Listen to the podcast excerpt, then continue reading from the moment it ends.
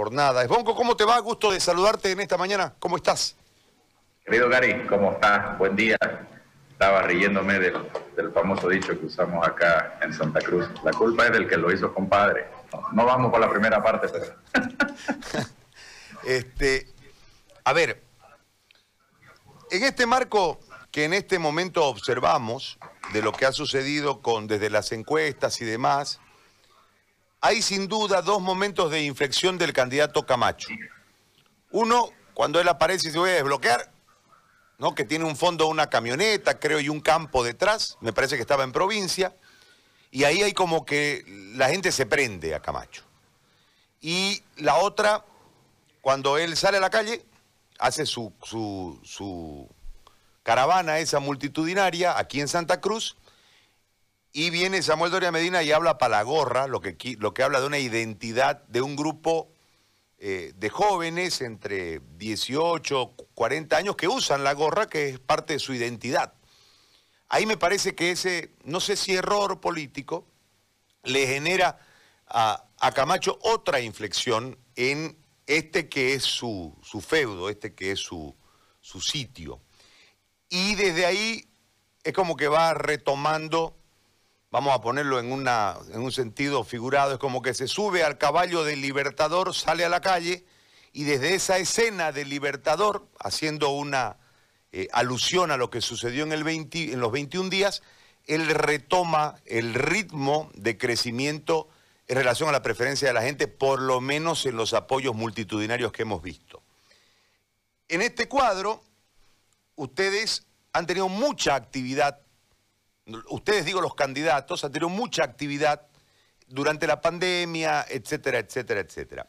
Pero, ¿cómo observan hoy el desarrollo cuando hay encuestas que son dispares unas con otras, pero marcan que ustedes podrían estar llegando al tercer lugar y desde ese tercer lugar poder disputarle con la mayoría cruceña, entendiendo que logren lo que están buscando, eh, el, segundo lugar para poder de esta manera participar de la segunda vuelta y poder, en un trabajo muy arduo, ¿no? porque no es tan cerca, este, eh, ser opción para, para presidente. ¿Cómo lo analiza en el momento y cuál es la estrategia de campaña para llegar a ese cometido, eh, entendiendo que el fuerte de Camacho es la calle y es eh, ese momento de los 21 días?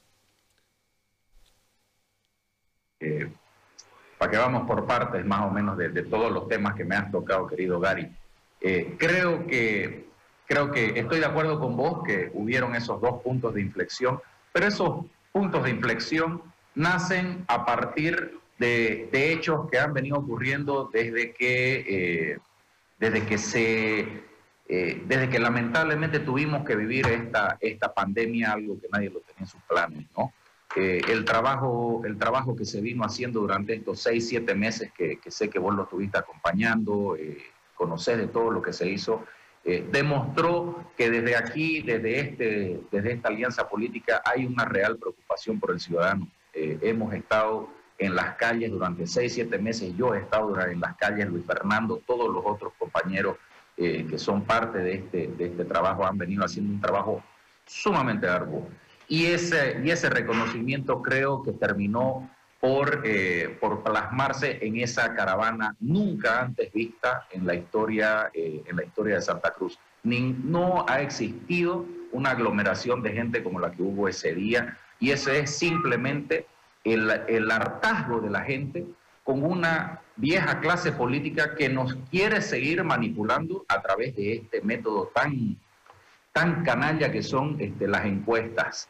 Creo que hoy día a las encuestadoras no les quedó más que tratar de, eh, no tratar, pero simplemente, inclusive, seguimos sin creerlas, seguimos sin creer en los resultados, pero ya no les quedó más que mostrar lo que realmente el pueblo te lo demuestra con, con Luis Fernando, ¿no? Yo he tenido la, la, suerte de acompañarlo, no solamente en Santa Cruz, en todos los, hechos, los actos que hemos hecho, eh, sino que he estado en Chuquisaca, estoy volviendo de Tarija también, hemos estado en Villamontes, hemos estado en Yacuiba, y te digo, donde Luis Fernando llega, eh, ese pueblo se vacía.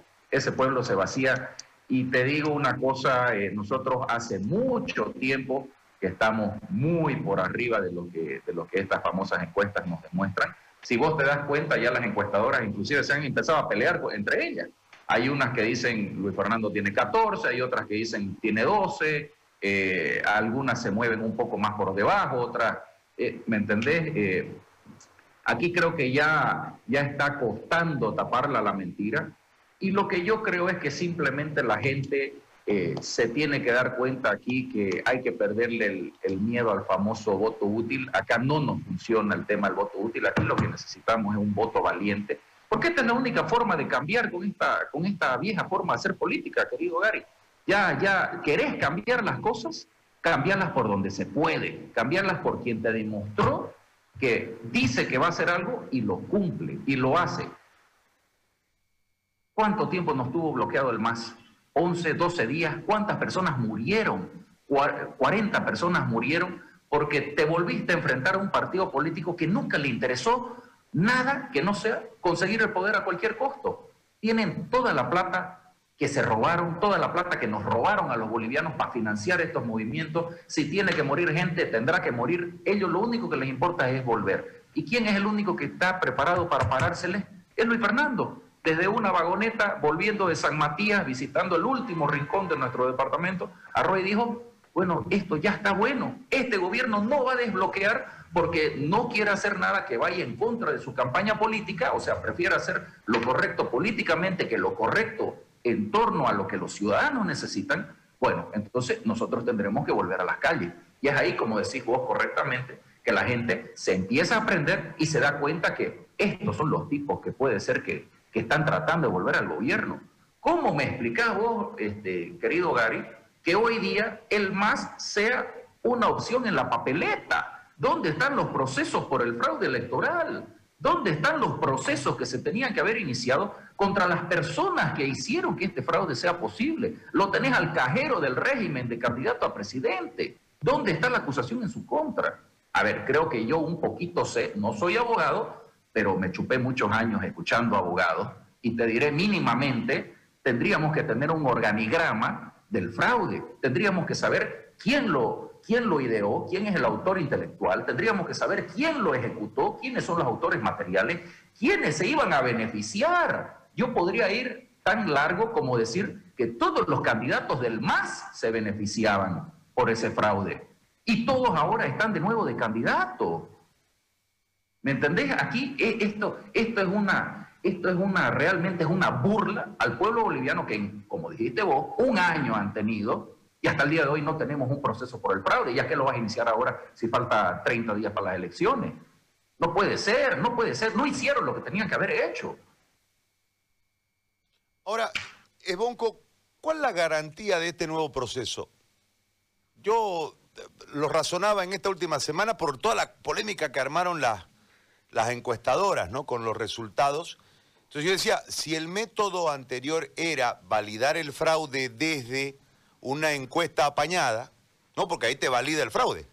Este, ¿Cuál la garantía? Y el método parece ser el mismo, solamente que cambió de dueño, digamos. Ahora, cómo es el tema del, proceso electoral, y no hablo de las cabezas del tribunal que merecen nuestro absoluto respeto, creo, por sus trayectorias de vida, pero los que van a operar, pues los datitos, ¿no? Porque en los datitos está el tema. Y sabemos que en, esta forma de votación y de conteo y, del transporte de los datos, etcétera, este, hay un tema de orden técnico especializado que para muchos de nosotros termina siendo chino básico. Entonces, en ese, en ese cuadro, ¿cuál la garantía, Bonco, de que este tribunal, este nuevo proceso, va a tener la transparencia que exigió el pueblo boliviano y por esa razón, por ese fraude, sacó al anterior uh, presidente? Yo, yo voy a ser un poco este, sombrío y te voy a decir que a mí en lo particular me preocupa mucho. Eh, yo he tenido reuniones con, con, personas que conocen del tema, eh, personas que lo han estudiado a fondo y, no ha cambiado casi nada, eh, querido Gary. Eh, con darte el ejemplo que los mismos, creo que son 5.000 notarios que existen, notarios electorales, son los mismos que estaban para las anteriores elecciones. Las mismas personas siguen siendo. Eh, siguen habiendo personas dentro del Tribunal Supremo Electoral que fueron parte del último fraude de octubre. Eh, no se bueno, dicen que han hecho un saneamiento del padrón, pero yo, me, yo he visto una, un trabajo que hizo la Universidad Gabriel René Moreno de un análisis de más de 5.000 mesas, si no me equivoco, donde vos tenías gente que estaba votando con carnets de un solo dígito, eh, ni hablar de muertos y etcétera, y etcétera. Eh, ¿Sabes qué? Eh, realmente desde el momento, vos, decís que, querés creer en la honorabilidad de las personas que están al cargo del tribunal, pero desde el momento que las fechas de elecciones las ponían en función a lo que Evo Morales decía, el cambio de la fecha de elección se hizo en función a los bloqueos y a la amenaza de, y a los muertos que hubieron y le pusieron unos candados donde el que cambie esa fecha puede ir a la cárcel. Eh, el hecho que no, le, no quisieron revisar nada que tenga que ver con las circunscripciones y el peso del voto del campo contra el peso de la ciudad. O sea, te diré que para mí la única garantía que estas elecciones se lleven a cabo de una manera ordenada va a ser una vez más el pueblo boliviano. El pueblo boliviano que tiene que estar en su recinto electoral cuidando su voto hasta el último minuto. Esa es la única garantía que yo tengo, porque sinceramente veo que la misma estructura fraudulenta del MAS sigue funcionando y nos han llevado a unas elecciones en esas condiciones de una manera canallesca. Un año tuvieron para hacer las cosas que tenían que hacer y no les dio la gana de hacerlo. A ver, hoy nosotros tenemos un... Es que cuesta distinguir cuando... ¿Cómo te explico? Cuando uno se va a casar, se viste camuflado y no hace bulla, ¿no ves? cuesta distinguir cuando vos lo ves camuflado y que no hacen bulla, ¿no ves? Este, en, ese marco, vos has sido víctima, vos, tu familia y todo el sufrimiento que eso implica, de la calumnia, de la mentira, del montaje y de la cárcel. Sí, hay un ejecutor de este tema, que es el movimiento al socialismo y todo este aparato que en realidad tenía como único destino descabezar una oposición, la oposición real. Pero camuflada y sin hacer bulla se quedó una oposición irreal. Hoy estos están participando dentro de la pugna electoral. ¿Cómo los distinguimos? Para que le hagamos bulla a la perdiz y que la gente sepa cuál es cuál, quién es quién dentro de todo este marco. ¿Por qué te hago esta pregunta? Porque Mario Cronenberg señala que eh, el gobierno podrá ser el próximo azul-naranja. Eh, sale eh, un, un, marco de situación en una declaración que habla de una eh, lealtad institucional de parte de las autoridades territoriales de Santa Cruz. Vos ves el manejo de la distribución de fuentes laborales o pegas dentro de la alcaldía municipal cruceña y ves un 50% que corresponde a militancia del MAS. Ves una obsecuencia de parte del Consejo Municipal y lo mismo ocurre en el gobierno departamental en relación a su, asamblea. Los asambleístas representantes del MAS son obsecuentes a la gestión que en este momento lidera el departamento. O sea, en todo este cuadro uno ve mucho camuflado y sin hacer bulla. Entonces, este, ¿cómo el ciudadano distingue a uno de otro entendiendo que hay un porcentaje mayor en este país que no quiere al MAS ni nada que, que se le asemeje? Por lo menos el 70% de la población no quiere al MAS y está buscando otra opción para que nos gobierne. En, ese marco, ¿cuáles son los indicadores, con vos que los has sufrido en carne propia, para distinguirlos de los que son y los que parecen ser pero no son? Bueno, eh, mira, indicadores de quién es masista y quién, y quién trabajó en función. Tendríamos que ver en función a qué estamos hablando, ¿no?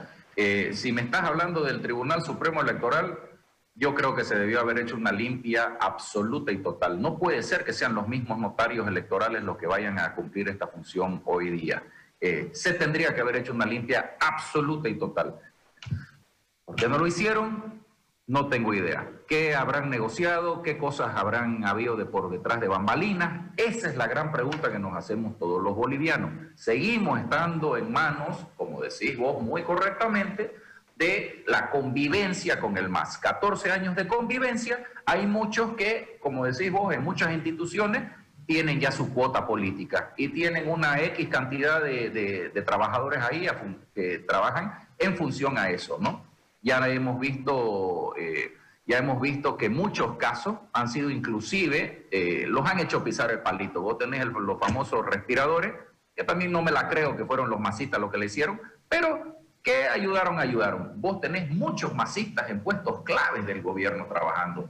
Evidentemente personas que son, no sé, pues de nivel técnico, etcétera, pero este, aquí se tendría que haber hecho una... Eh, mínimamente, mínimamente eh, eh, una investigación de fortunas, a ver, a ver cómo, cómo van esas cosas, ¿me entendés? Se tendría que haber hecho, eh, se tendría que haber hecho una investigación a fondo de personas que, bueno, puede ser que, puede ser que hubieran estado cumpliendo su, su, función y, otras no. Pero, a ver, no, nos vamos a ir a algo muy grande. En lo que ahora nos atañe, que es el Tribunal Supremo Electoral, no debió quedar ni uno.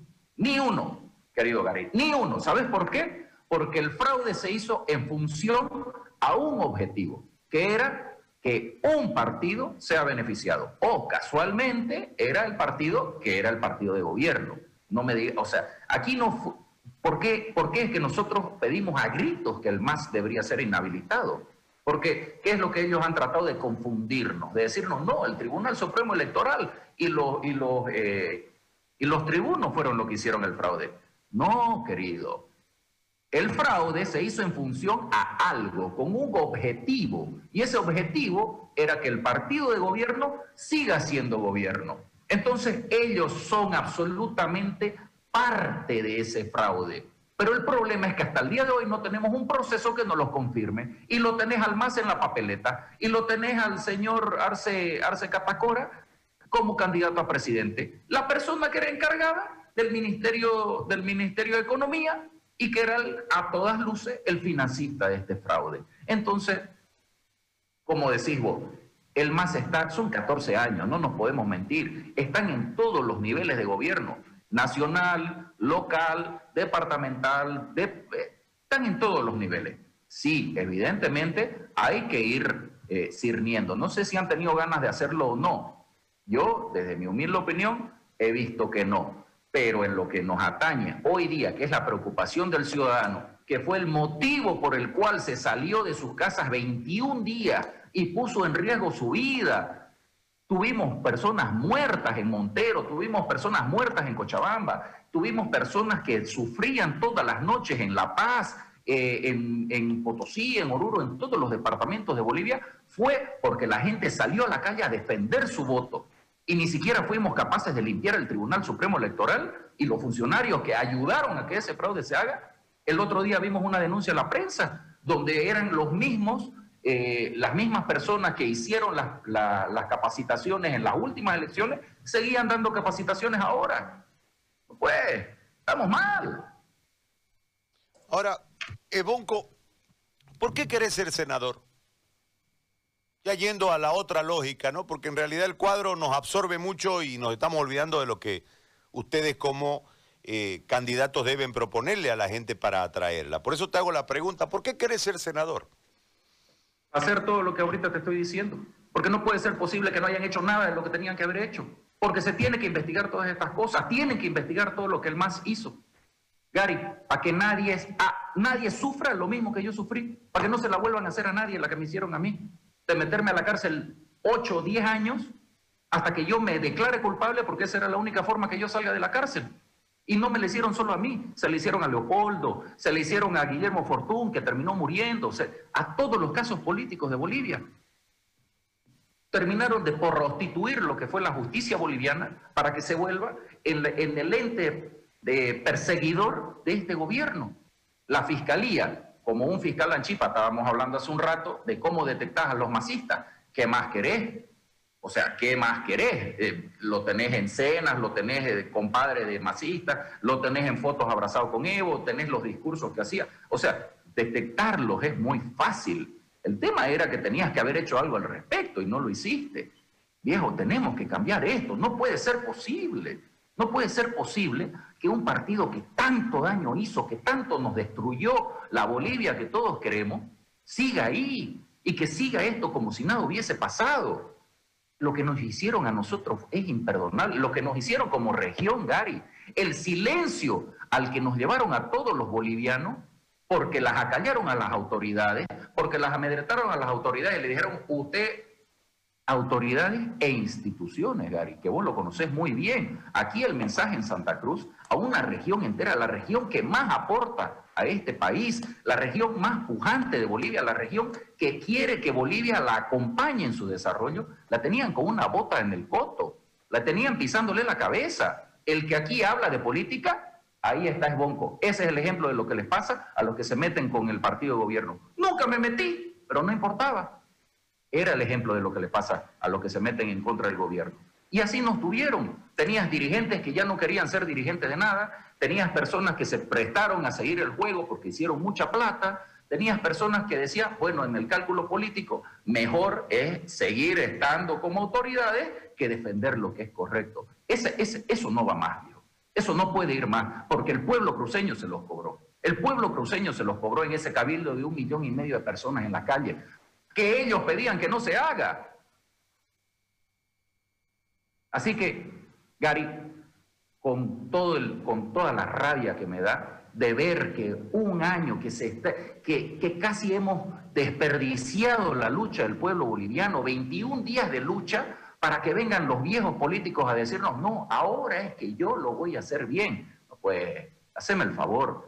Y eso es lo que ya no pueden tapar. Eso es lo que ya no pueden tapar con encuestas manipuladas, con todo lo que me vengas a decir. Nosotros estamos largamente muy, eh, eh, muy respaldados por lo que es el pueblo boliviano. Las caravanas y todo lo que el pueblo le demuestra a Luis Fernando día a día demuestra que ya la gente se cansó. Saquen sus encuestas. Va a pasar lo mismo que con las encuestas del 21F. No te preocupes. Quédate muy tranquilo, querido Gary. Ahora te hago una consulta más. ¿Por qué Camacho? Porque vos has podido optar por otro, ¿no? Seguramente en, el marco referencial de lo que significa tu testimonio de vida de ser en carne propia uno de los que sufrió la dictadura, este, con cárcel, con, con todo lo que en este momento hemos comentado. ¿Por qué optar por Camacho? ¿Por qué ir con Camacho? y no ir con otro.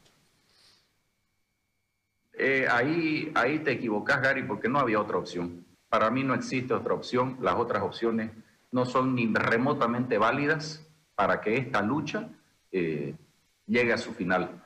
Yo soy un eterno, eterno agradecido con el pueblo boliviano. Yo recuperé mi familia y recuperé mi libertad gracias al pueblo boliviano.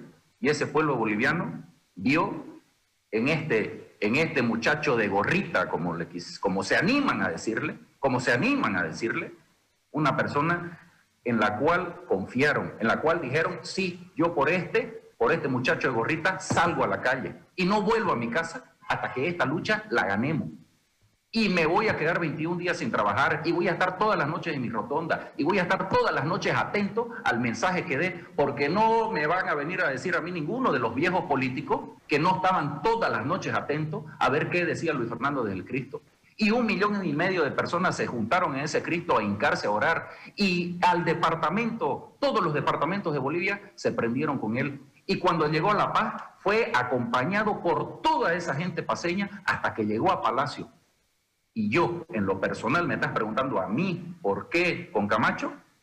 Por lealtad, por consecuencia, por agradecimiento, porque esa fue la persona que desde el primer día nunca se olvidó de todo lo que nosotros habíamos sufrido. Nunca se olvidó de mí, nunca se olvidó de Guedes, nunca se olvidó de Mendoza, nunca se olvidó de ninguno de los que, de las personas que habíamos sido perseguidas. ¿Sabes qué? Hasta el, hasta, hasta tratar de, quebrarnos, de vernos el hueso por este gobierno que se fue. Yo le debo mi absoluto agradecimiento a Luis Fernando y voy a estar a su lado para ver lo que llegue a donde sé que él va a poder terminar el trabajo que empezó. Esto solo lo termina alguien que no le interesa pactar, que no le interesa negociar, que no le interesa el poder, que lo único que quiere es ver que se cambien las cosas. ¿Sabéis cuántas veces pudo haber negociado Luis Fernando pararlo el paro?